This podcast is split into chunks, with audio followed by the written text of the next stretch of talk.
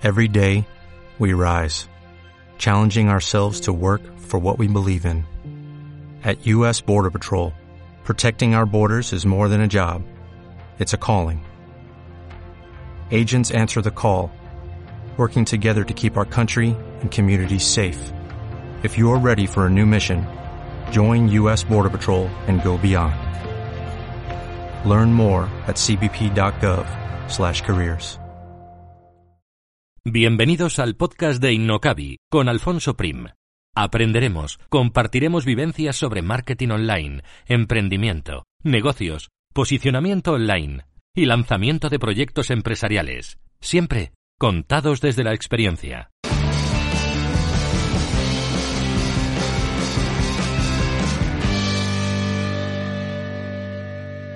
Hoy hablamos con Isabel Romero, consultora y formadora en SEO Copywriting y Marketing Online. Y en su perfil de LinkedIn tiene una frase que personalmente me gusta mucho, que dice así, usa las palabras adecuadas con el poder del SEO para convertirte en la mejor opción para tus clientes.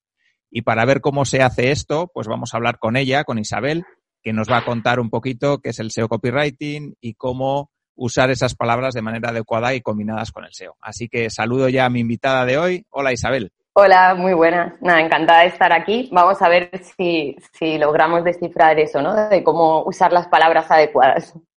Vale, pues perfecto. Si te parece, por si hay algún despistado o despistada por ahí que no te conoce, si nos cuentas un poquito cuál es tu trayectoria y qué es lo que has hecho, porque creo que es muy interesante. Así que si nos cuentas un poquito, pues. Bueno, voy, voy a hacerlo breve. Nací en 1978. eh, bueno, eh, a nivel profesional, eh, yo he trabajado eh, casi toda mi vida en, tema de, en temas de marketing, marketing tradicional. Y mm, bueno, yo empecé creando una web cuando nació esto de la web en la empresa en la que yo trabajaba y ahí fue donde hice un cambio de mentalidad, ¿no? Un cambio de clic. Eh, y fue cuando empecé a ver que realmente la web era una herramienta muy potente que podía ayudar. Yo recuerdo recibir también invitaciones a Facebook, a, eh, high five, cosas así. Entonces, eh, bueno, me, impresionó bastante todo el tema digital y me formé, me comencé a formar en temas de marketing digital y aplicando todo lo que es el marketing tradicional. Y bueno, y llevo ya pues como siete años centrada en el tema de SEO copywriting. Eh, mi trayectoria es larga en el sentido que, bueno, Em, pues eh, yo trabajo con, diferentes clientes. Yo, eh, mi expertise está en SEO copywriting, soy consultora, eh, pero consultora no significa que no sea ejecutora, porque lo que hago también es ejecutar. Y, también otra de las patas que, me encantan de mi trabajo es la formación. Entonces también participo en bastantes temas de formación, charlas, universidades, porque es una de mis pasiones. Y en la actualidad, pues trabajo como consultora con diferentes clientes en los que me considero parte del equipo. Em, trabajo con Metricool, llevo con Metricool trabajando desde el principio, que creo que le hiciste una entrevista al CEO. Em, y yo llevo toda la parte de estrategia de SEO y contenido eh, del blog y la parte de internacionalización. También trabajo en la escuela de copywriting de Maider Tomasena como tutora de, de uno de sus másters y, bueno, y luego también llevo otro tipo de clientes. Eh, normalmente trabajo con grandes empresas, eh, cosa que no era así al principio, ¿vale? Quiero decir, para llegar aquí ha habido una trayectoria.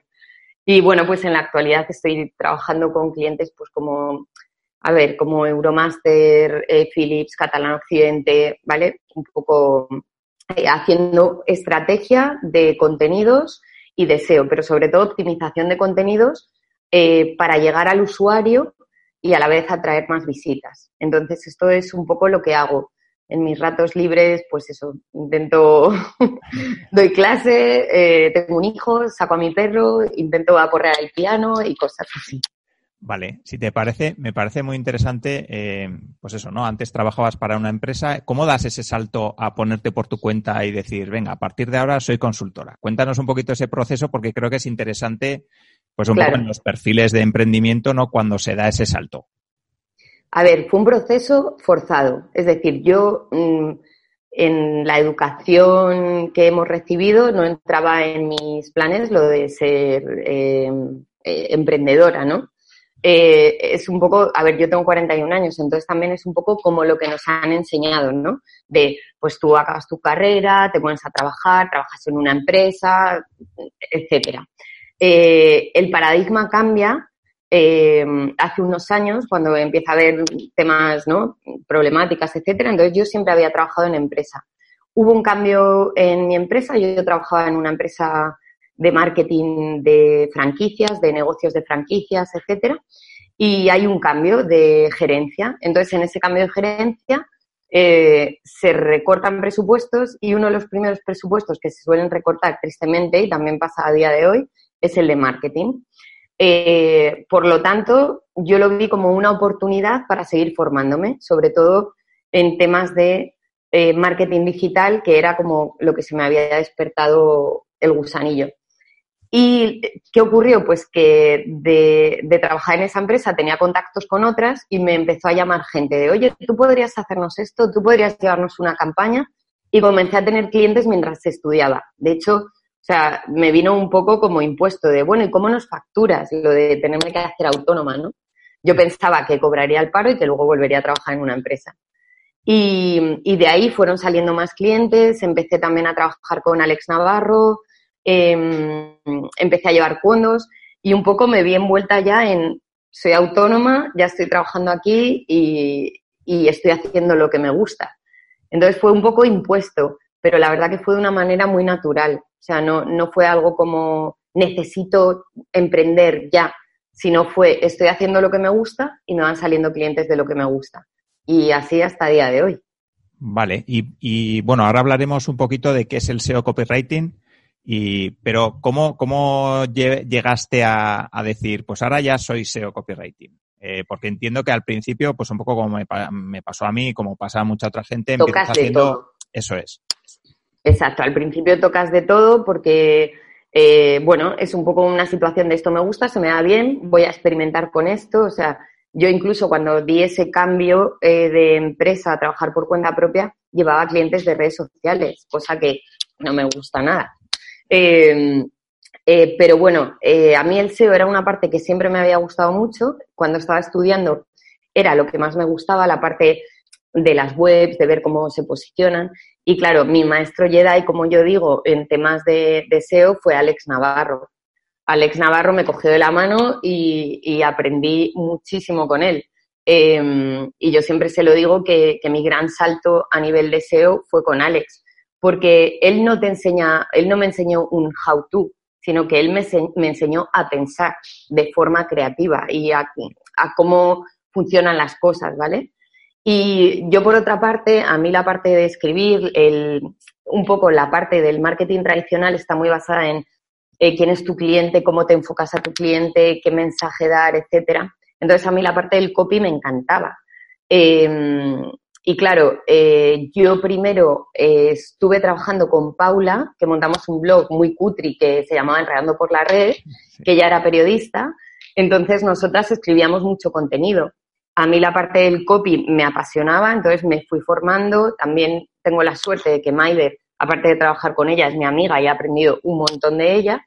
Y entonces dije, a mí es que lo que me gusta es esto y optimizar el contenido. O sea, sí que puedes hacer una fusión de no hacer un contenido SEO que sea repetir 1500 veces la keyword para posicionar, porque eso ya no funciona, sino intentar dar la mejor respuesta al usuario eh, a nivel de contenido y combinarlo con, con, el SEO. Entonces ahí hice match y dije, esto es lo que me gusta, el SEO copywriting. Y lo descubrí de una manera casual, porque en España no se hablaba de SEO copywriting. Eh, pero en América el SEO copywriting era algo ya como muy avanzado. Entonces realmente dije, es que esto es lo que, lo que yo quiero hacer. Y ahí fue un poco cuando, pues eso, cuando se te pone la piel de gallina, es cuando dices, vale, esto es lo que quiero hacer. Vale. Y hablando de SEO copywriting ya, bueno, yo creo que la definición más o menos está clara con lo que has comentado, ¿no? Que es la unión esa de copywriting y SEO y escribir un poquito pues para gustarle a Google y a los clientes, ¿no? Claro, usuarios y máquinas, o sea, al final es algo así. Vale, y a las empresas, ¿cómo les ayuda el SEO copywriting? Imagínate que hay una empresa por ahí que dice, vale, pues me gusta lo que nos está contando Isabel. Eh, ¿Cómo lo podríamos aplicar a una empresa y por qué yo que tengo mi empresa y vendo tornillos eh, de zapatillas o yo qué sé. Los tornillos es como el claro ejemplo que es como el más complicado de poner. Pero eh, la pregunta es, si una empresa se plantea, muchas empresas hacen SEO porque ven que el resto hace SEO y dicen, ah, tenemos que hacer SEO. Em, pero el SEO va más allá de hacer una arquitectura web. O sea, tú puedes tener un gran cascarón de SEO, eh, tener una buena arquitectura, eh, tener muy bien medidas cuáles son las keywords que quieres, etcétera. Pero eso es como el armazón, ¿no? De, una casa. Si luego esa casa eh, le pones muebles súper feos, no pones luz, no pones plantas, ¿vale? O sea, vas a tener un armazón muy bonito de lo que podría ser, pero en un armazón no vive la gente. Tú necesitas que esa casa sea una casa confortable donde te sientas a gusto y, que lo entiendas. Entonces, las empresas que se planteen em, que tienen un valor único, que tienen un buen servicio de atención al cliente, que, em, que hacen algo diferente, que son capaces de llegar a, sus clientes, que tienen un trato muy cercano o que ofrecen cosas diferentes, esas empresas tienen que plantearse, ¿lo estamos contando bien? Porque tú no puedes cambiar cuál es el modelo de tu negocio, pero sí puedes cambiar las palabras con las que hablas de tu negocio. Y ese es el cambio de paradigma. Muchas empresas, justamente ahora estaba hablando con un cliente y me decía, no, yo quiero un tono eh, cercano, pero que no sea muy informal. Eso es lo que te dicen todas las empresas. Eso no te hace único. Ser cercano, usar el tú, no. Realmente lo que te hace único es quién es tu cliente ideal, a quién vamos enfocados. Solo le vamos a hablar a ese cliente ideal, que es el que te va a comprar la casa, el que va a ir a vivir a tu casa. Tú no quieres que tu armazón atraiga a miles de personas que viven, no sé, en Uganda eh, cuando tu casa está en Alicante, porque al final tú lo que quieres es que tu casa vaya a Alicante. Entonces, eso es la fusión del contenido y el SEO, hacer un, buen armazón, pero que luego por dentro sea un sitio donde te quieras quedar y donde quieras hacer algo y realizar una acción. Entonces, las palabras son más importantes, las palabras es el medio de comunicación que tenemos y están en todo, o sea, en un guion de vídeo, en los textos de una web, en un anuncio, es lo que nos diferencia ¿no? de los animales, el lenguaje. Sí, sí. Eh, profundizando un poquillo más o por intentar dar una serie de pasos, imagínate eso, ¿no? Eh, yo entiendo que lo primero, eh, lo que trabajamos cuando queremos mejorar el copywriting y el SEO de, una web, es eso, ¿no? Lo que dices, pensar un poquito en el quién es el cliente objetivo y cómo voy a transmitir esas cosas que me hacen diferente, ¿no? De alguna manera. ¿Cuáles serían los pasos que habría que dar a partir de ahí? A grandes rasgos, ¿eh? No te digo que, nos extendamos mucho, pero por lo menos para que si una empresa nos está escuchando ahora, tenga claro cuáles son los pasos que habría que dar.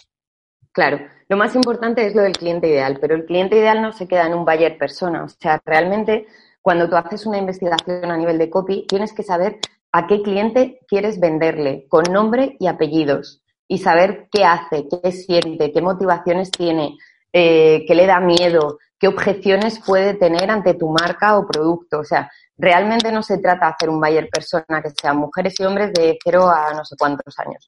Y esa es la parte fundamental y es a la parte que más miedo tienen las empresas. Si tú tienes una empresa donde la mayoría de tus clientes, pongamos, es una tienda de productos infantiles, ¿vale?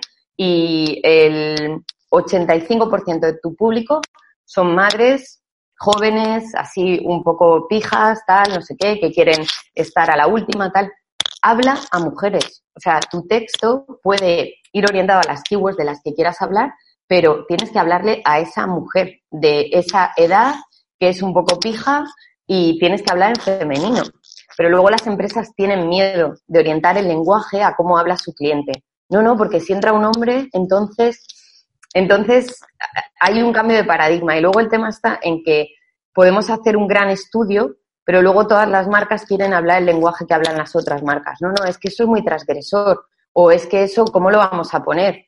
Mejor vamos a poner una frase estándar. Las frases estándar ya no resuenan, o sea, hay frases como no te lo puedes perder, eh, que no te lo cuenten, que nos suenan a frases vacías. Entonces hay que trabajar muy bien el tono de la marca, el cliente ideal y luego saber cuál es el objetivo. Y cada texto, a nivel de copywriting, tiene que tener un objetivo. A nivel de SEO, nuestro objetivo es posicionar esa palabra para un search intent mm, que tenga una persona y atraer mm, mm, gente que no nos conoce a nuestra página web. Pero a nivel de copy, cada página tiene que tener un objetivo. Y ese es el problema, que muchas veces se pierden. Páginas como la de quién soy o quiénes somos son páginas arcaicas, ancladas en el pasado, donde las marcas solo hablan del ombliguismo empresarial y se miran el ombligo, somos, hacemos, y no se dan cuenta que es una página que te da una segunda oportunidad de vender. Y para eso tienes que hablar a tu cliente. ¿Qué eres capaz tú de hacer por tu cliente? No porque eres tan bueno tú y que te lo digas tú mismo. Entonces, hay que hacer un cambio de chip. Y eso es lo que cuesta. Vale, pues si te parece, hablamos un poquito ahora ya. Eh, imagínate que esa empresa dice, vale, pues me, gusta lo que, lo que cuenta Isabel.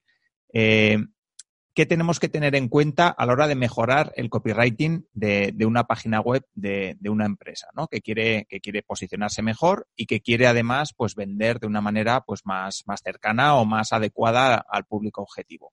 ¿Cuáles son esas primeras cosas que tendríamos que, que mirar en su web? Lo primero es eh, si esa página ya está rankeando, es decir, ya es una página que ya está hecha, lo primero también es analizar por dónde entra el tráfico a esa página, ¿vale? Porque eh, el copywriting también son datos, o sea, el SEO copywriting sobre todo. Entonces, tenemos que analizar cada landing. Eh, no es lo mismo hacer una landing para un anuncio de Facebook Ads donde va a entrar tráfico frío que una landing que esté llegando tráfico orgánico del tipo pregunta, ¿vale? Porque aquí entraríamos, esto es un poco más complicado de explicar rápidamente, en los niveles de conciencia del usuario, ¿vale? Aunque tú tengas definido quién es tu cliente ideal, existen diferentes niveles de conciencia. Es decir, no es lo mismo alguien que ya conoce tu marca o tu producto a alguien que no lo conoce. Y puede que sea el mismo cliente, pero el texto que le tienes que dar es diferente porque te tienes que ganar su confianza. Em, entonces esa persona eh, necesitará eh, un tipo de contenido diferente a una persona que ya conoce tu marca y está buscando algo concreto. Por lo tanto, lo importante es analizar en cada página por dónde va a llegar el tráfico y que cada eh, página tenga un objetivo o, cada web. ¿Cuál es el objetivo de esta web? Conseguir clientes. Pues entonces, todas las páginas tienen que estar alineadas para que acaben yendo a la página de servicios. O incluso si hacemos un lead magnet y hacemos email marketing a través de ese lead magnet, el objetivo tiene que ser acabar llevando a esa persona a la página de servicios, ¿vale? Entonces, cada caso es diferente y cada texto es diferente y, lleva una labor de investigación. No es ponte a escribir textos. Eso es marketing de contenidos. Sí, digamos que puede haber un 80% que sea investigación, ¿no? De, ese buyer persona, de, de, qué es lo que quieres transmitir, de tus objetivos y tal.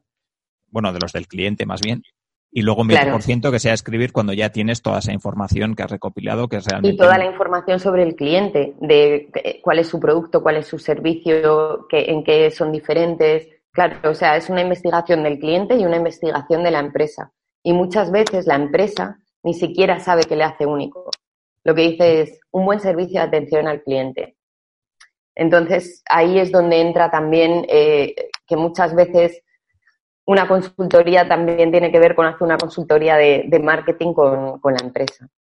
Vale, si hablamos de una home de, una web, por ejemplo, que, es la página principal de, cualquier, de cualquier web, y en teoría, pues bueno, es una de las que más tráfico habitualmente recibe, eh, ¿qué tendríamos que pensar para ver si la página web de nuestra empresa, eh, la home, mejor dicho, eh, está correcta o no, o cómo podríamos mejorarla, qué, o básicamente cuáles son los puntos que sí o sí debería tener una home. Vale, pensemos que la home es el escaparate de nuestra tienda. Entonces, en el escaparate de nuestra tienda lo que tiene que tener claro es qué vendemos, o qué hacemos, qué somos eh, y qué ofrecemos para nuestro cliente. Eh, una home al final tiene mucho tráfico, aunque sí que es cierto que a veces el, si te dedicas a hacer branding, mucho tráfico va a acabar llegando por branding, pero si no puede ser que mucho tráfico venga también del blog, si, la empresa tiene blog. que acabe en una entrada y que acabe yendo a la home. Por lo tanto, al final, tu home tiene que ser tu carta de presentación, a menos que ya tengas una marca muy reconocida como Apple o Coca-Cola, no tiene que decir qué hace, pero supongo que no es el caso. Entonces, para mí, una home tiene que tener elementos imprescindibles como son una propuesta de valor al principio, qué eres, qué problema resuelves y cuál es el beneficio principal que le ofreces a tu cliente. Y eso tiene que ser único. Es un ejercicio muy sencillo para hacer una propuesta de valor haciendo tres frases separadas y luego uniéndolas. Y ese mensaje tiene que estar claro desde el principio. Muchas eh, páginas home lo que tienes que hacer es scroll para averiguar qué es lo que hacen o qué es lo que venden. Entonces, para mí, ese es el primer punto eh, que tiene que aparecer en, una página. Luego tendríamos que hablar de, beneficios, beneficios para el cliente, o hablar del punto de dolor para empatizar con el usuario, de qué problema tiene, eh, y luego hablar de los beneficios, cuáles son los problemas que tú resuelves. Y luego saber qué objetivo tienes. No es lo mismo que sea un e-commerce, que sea un blog de marca personal, que sea una empresa, para poderle guiar al objetivo que tú tengas pero básicamente la home es tu carta de presentación. Tienes que decir quién eres, qué haces, qué beneficio aportas y qué problema solucionas. Vale, y cuando te enfrentas a grandes rasgos. Sí, sí, sí, sí. Y cuando te enfrentas a una página, yo por ejemplo a mí me ha pasado, ¿no? Que también, pues eso, trabajo en el, en el sector del SEO y tal. A mí me gustan mucho los textos, me gusta mucho escribir, un poquito, por eso me identifico mucho contigo también. Eh, Claro, a mí me gusta pues mucho. Hay mucho mercado, Alfonso, hay mucho mercado. Sí, sí, sí, sí, sí, sí, vamos, yo encantado. Eh, eso, a mí me gusta mucho el texto, entonces eh, cuando te enfrentas a, enfrentar quizás no sea la palabra, ¿no? Pero a un cliente que le gustan mucho las fotos o que tiene un concepto muy visual de su web y apenas deja tocar el texto, ¿qué sueles hacer tú? ¿O, qué recomiendas? ¿O qué, yo, no, yo no cogería a ese cliente para empezar. porque ya sabemos que va a ser un cliente tóxico. Em, a ver, yo pienso que se puede combinar todo y de hecho el diseño también es una parte importante en el copy. Tú puedes tener un copy perfecto, pero que si luego te ponen un texto en letra 8 que no se lee, no se remarcan los titulares o las frases, por, muy buen copy que tengas, si el diseño es una patata, no vas a favorecer que la gente lo lea, ¿no? Aquí entra también un poco el neuromarketing, el design of behavior change. Em, pero que se puede combinar todo. O sea, realmente tú puedes poner una imagen y poner un texto y meterle un H1 en ese texto principal o resaltar frases que no sean H1 simplemente para que tengan más tamaño y llamen la atención. O sea, el diseño y el copy se pueden combinar. Pero mm, a mí los clientes que más me gustan son los que ya saben un poco qué es el copy y no te ponen muchas trabas, porque si no al final es una pelea. Sí, sí, sí, a mí también, ¿eh? A mí personalmente, vamos, yo de hecho suelo, suelo recomendar que, primero pues se informen, vean un poco lo que hay por ahí y que vean qué páginas posicionan, si son las que solo tienen cuatro fotos o si son las que realmente tienen claro. y está bien. Y sobre todo porque eh, te están contratando a ti, entonces, eh, quiero decir, al final se tienen que dejar asesorar. Pero claro, todo esto también te lo da la experiencia con los clientes y hay clientes pues que que al final son mejores copies que tú eh, o mejores SEOs. Entonces, no tiene sentido porque no se dejan aconsejar. Y, tú como profesional responsable te frustras porque es como, bueno, tú pagas, hago lo que quieras, pero estás tirando el dinero porque estás contratando a alguien que te puede aportar experiencia y, y que sabe hacer las cosas, pero la quieres hacer tú. Entonces, al final eso te frustra. Sí, sí. Vale, vamos a hablar de otro punto que me parece muy importante cuando hablamos de escritura y tal, que es la parte del blog, porque bueno, pues eh, hoy en día pues se oye de todo, ¿no? Desde, desde que el SEO ha muerto hasta que está más vivo que nunca. A mí personalmente, para mí está más vivo que nunca y, es algo que, va a seguir así durante mucho tiempo, no tengo ninguna duda. Un poquito pasa lo mismo pues cuando hablamos de email marketing o del blog, ¿no? Que es un poco lo que te quería preguntar. Eh, ¿Cuál es tu concepto del blog? ¿Cuándo recomiendas que una empresa eh, con, una web tenga un blog, eh, que nos hables un poquito de, esto. Bueno, claro, todo esto es depende, ¿no? Y es porque al final tú tienes que analizar cada cliente. Em, no sé, por ejemplo, a lo mejor tú tienes un e-commerce, pero que también vende en Amazon y, Amazon te da la mayor parte de, tu ingreso económico. Te merece la pena tener un blog. O sea, al final aquí es un poco examinar si tu inversión te merece la pena. Es decir, si va a ser un canal que te, que te va a ayudar. Eh, mi experiencia del blog, yo creo que un blog puede ayudar a empresas de cualquier tipo eh, con, con, una buena organización y bien llevado, pero también depende, o sea, porque a lo mejor hay empresas que prefieren invertir, venden servicios muy caros y les compensa más hacer SEM y no invertir esfuerzos en el blog, porque saben que aunque tengan que invertir un montón en SEM, cuando vendan un servicio, le compensa, ¿vale? Pero, por ejemplo, el Metricool, ¿no? Metricool es una herramienta de SaaS, de medición, análisis, etcétera. la mayor parte del tráfico de Metric, o, evidentemente se han hecho muchas acciones offline, pero viene del blog. Y cuanto mayor es el número de lectores que entran al blog, mayor es la conversión de gente que compra la herramienta. Al final, un blog te hace ser conocido, eh, ser un experto en tu sector, Em, atraer personas que puede ser que ni siquiera te conocen y que es la única manera de llegar a ellas. Eh, por lo tanto, yo sinceramente creo que un blog aporta mucho a, nivel personal, marca personal también, eh, porque estás hablando de lo que te gusta, te das a conocer. Eh, no puedo decir, recomiendo un blog a todas las empresas, no porque depende de cuál sea su estrategia pero si buscan reconocimiento, eh, branding, captar gente que, potenciales clientes que no llegarían de otra manera, les recomiendo un blog. Pero a lo mejor también les recomendaría un canal de YouTube, dependiendo de qué sea su servicio o producto. Sí, al final, al final yo también, ¿no? Eh, un blog es, hay que estar dispuesto a, aportar contenido y a hacer un trabajo y a invertir un esfuerzo. Entonces, si estás dispuesto a hacerlo, pues seguramente te sea rentable tener un blog. Lo mismo que, que eso, ¿no? Si tu marca es visual y estás dispuesto a hacer vídeos, pues quizá un canal de YouTube sea una buena opción. Pero desde luego que si lo vas a dejar para el segundo día, pues es mejor que ni lo empieces, ¿no? Correcto, correcto. Vale, cuando hablamos de estructura de, de una web, también me gustaría preguntarte cómo tiene que ser una buena estructura de, una web. Imagínate de, bueno, hay diferentes sectores, hay muchas empresas diferentes, pero si te parece podemos hablar de una web que sea más personal, donde, donde una empresa comunique su servicio. Luego podemos hablar de una tienda online para ver un poco también qué diferencias entre esas estructuras puede haber y así diferenciar un poquito para coger un abanico amplio de diferentes webs bueno, el tema nos puede dar para largo, ¿eh? Pero... Sí, sí, sí, pero bueno, eso sin entrar en demasiado detalle, pero sí que por lo menos hablar un poco de qué tipos de estructuras podríamos tener para las diferentes webs. Claro, yo aquí, por ejemplo, también mi primera, mi primera impresión es pensar a nivel de arquitectura SEO. Eh, porque luego el copy se puede adaptar. O sea, es decir, o yo puedo poner un copy atractivo, pero yo aquí lo primero que haría sería también pensar en SEO. Sabemos que el menú principal, que lo que pongamos en el menú principal va a tener mayor peso, sabemos también que el footer lo podemos aprovechar también para páginas importantes. Entonces, claro, aquí yo pensaría primero en SEO, ¿no? En, en cómo hacer esa arquitectura y luego darle forma. Eh, si es un blog personal, al final es, es un blog personal solo eh, para marca personal, vas a vender servicios en algún momento, eh, vas a ganar dinero con afiliación.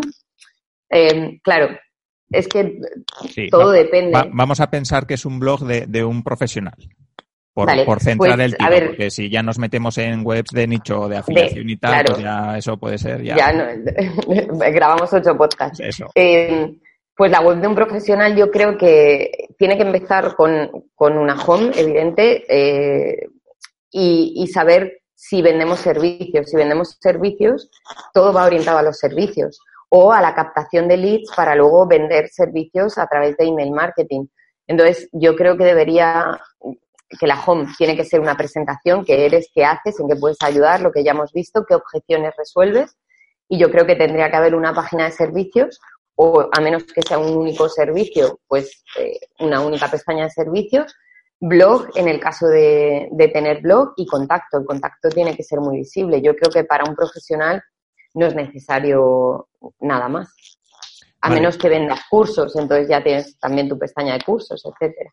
Vale, y si hablamos de una tienda online, imagínate que nos está escuchando una persona que tiene una tienda online y dice, a ver, ¿qué, ¿cómo me ayudaría Isabel con, mi, con la arquitectura de, de mi web? Bueno, a ver, es que las tiendas online también tienen mucha más tela, eh, como, como ya sabremos, porque categorías, subcategorías, etcétera. El tema de las home es igual, o sea, las tiendas online a veces, las home, solo se basan en poner producto y lista de producto. Pero ¿qué sensación nos daría eso si llegamos a una tienda física y, y nada más llegar a la tienda eh, nos empiezan a decir, ¿qué es esto? ¿Qué es lo otro? Nos abrumaría.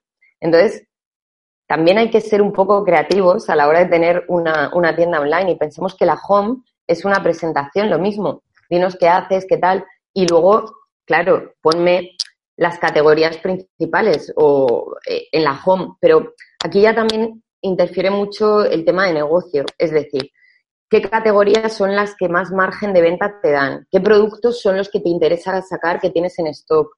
Claro, la home en un e-commerce está más viva que nunca. ¿vale? Pero eso no significa que tengamos que renunciar a, hacer una home con un texto atractivo, ¿no? Y luego a nivel de arquitectura, pues por supuesto hay que trabajar muy bien los menús, menús principales, y si hay submenús que, no tengan demasiados enlaces, ya sabemos que si pones demasiados enlaces se pierde.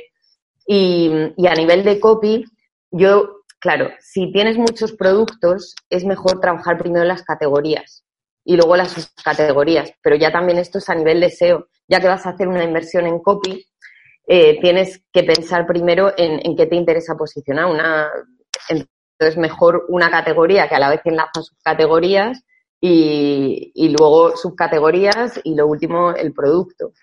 Pero aquí yo primero pensaría en SEO y luego en copy. Vale. Entonces, pero vamos, creo que no he descubierto el, el secreto de la Coca-Cola, que es algo Sí, no, y luego, aparte de eso, eh, bueno, de cara a cuando se empieza con una web, está, está muy bien y lo que dices es, es así, vamos, y, y, yo creo que es lo que, lo que hay que hacer.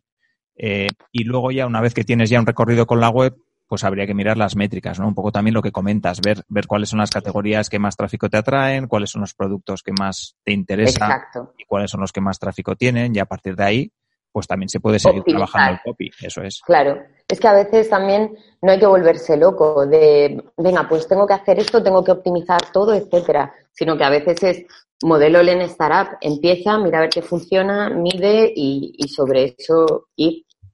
Y también dependiendo del presupuesto. Vale, y ya casi para terminar, porque no te quiero entretener mucho más, eh, ¿qué recomendaciones darías para optimizar una web eh, a partir de este año, no? Eh, pues eso. Que, 2020. Eso es, 2020. ¿Cuáles son los puntos básicos que habría que mirar cuando una persona dice, vale, pues yo quiero ver si mi web está optimizada o qué puntos débiles tengo y, y quiero optimizarlos o contratar a un profesional que lo haga, ¿no? Pero por lo menos. Bueno, saber... yo el primer consejo que doy, porque creo que, que es algo que, que hay, nosotros a lo mejor lo sabemos, pero los clientes no, que por favor que lo primero que pidan si van a contratar una web sea el tema de mobile. Que todavía mucha gente enseña cómo va a quedar la web en, escritorio. Y esto no es que sea nuevo, pero o sea, ya sabemos que Google dijo hace tiempo mobile first y ahora es móvil es lo primero. Eh, por lo tanto, hay que tener mucho ojo con, eh, con las versiones móviles y trabajarlas muy bien. Y este punto yo creo que es un punto que, a veces se olvida. Eh, luego tenemos el tema del search intent de Google, o sea, eh, que tiene que ver un poco con la conversación que teníamos al principio. O sea, el search intent eh, ahora ya va mucho más allá de posicionar una página para que nos entre un montón de tráfico que a lo mejor no es tráfico cualificado. Tenemos que ir a ese cliente ideal, al que queremos. O sea, queremos que llegue a nuestra página tráfico y que se quede con nosotros y que nos compre. Y yo creo que Google va, un, va avanza mucho más hacia, hacia esto, ¿no? No webs que tengan millones de visitas, sino que tengas las visitas que te mereces, un poco por el contenido o, por la o, por cómo te hayas trabajado esto. Entonces, yo creo que, eso también es prioritario. Y luego tenemos que tener en cuenta también otro tipo de tendencias, ¿no? Como es la tendencia de, de vídeo. Eh, al final, eh, no nos olvidemos que, me parece que es la segunda función en redes sociales que más hace la gente es ver vídeos. Eh, cada vez todo esto es más rápido, entonces no nos podemos olvidar tampoco del tema de audiovisual y, de meterlo de alguna manera dentro de, nuestras estrategias SEO, dentro de nuestra web, etcétera. Entonces yo creo que, es un poco como tres consejos, ¿no? Eh, que creo que va todo un poco por aquí. Y que el SEO técnico es importante, pero que yo le diría a alguien que tenga una empresa que tampoco se tiene que agobiar con todo, porque a veces nosotros tenemos un conocimiento de las temáticas como muy amplio y abrumamos, ¿no? Hay que hacer SEO, SEO técnico, hay que hacer copy, hay que hacer... Bueno, hay que empezar y una vez que se empieza se va viendo. Pero, mm, pero bueno, partir con una buena base de SEO, mm, aunque sea una arquitectura, eh, yo creo que, que, eso siempre, siempre ayuda, sobre todo para no invertir trabajo dos veces. Luego siempre es mucho más difícil. A mí cuando me entra un cliente y me dice, es un proyecto desde cero, yo me froto las manos y digo, qué bien, porque cuando es un proyecto que ya va en marcha, pues es más complicado cambiar las cosas. Sí, sí, eso, eso es verdad. Vamos, coger un proyecto de cero es una gozada. Y yo creo que todas las empresas que se planteen hacer una web deberían plantearse también hablar primero con un SEO que de alguna manera les aconseje. Ya no te digo que les tengan que contratar para largo tiempo, pero sí. no, aunque sea simplemente, venga, pues vamos a hacer la arquitectura. O sea, para mí yo creo que es importante que en un proyecto ya te digo, a menos que sea una página que ya tenga un montón de branding y que no le haga falta, pero mira, también tenemos el caso de Zara y Zalando. Zara se tiene que poner las pilas, porque Zalando se está comiendo la tostada, ¿vale? Y Zalando lo que ha hecho es hacer realmente un SEO eh, muy bien hecho. Em, entonces, pues eso, o sea, yo creo que es mejor empezar un proyecto y a lo mejor no invertir una pasta en un diseño yo he visto diseños de 30.000 euros de web que me he tirado las manos a la cabeza.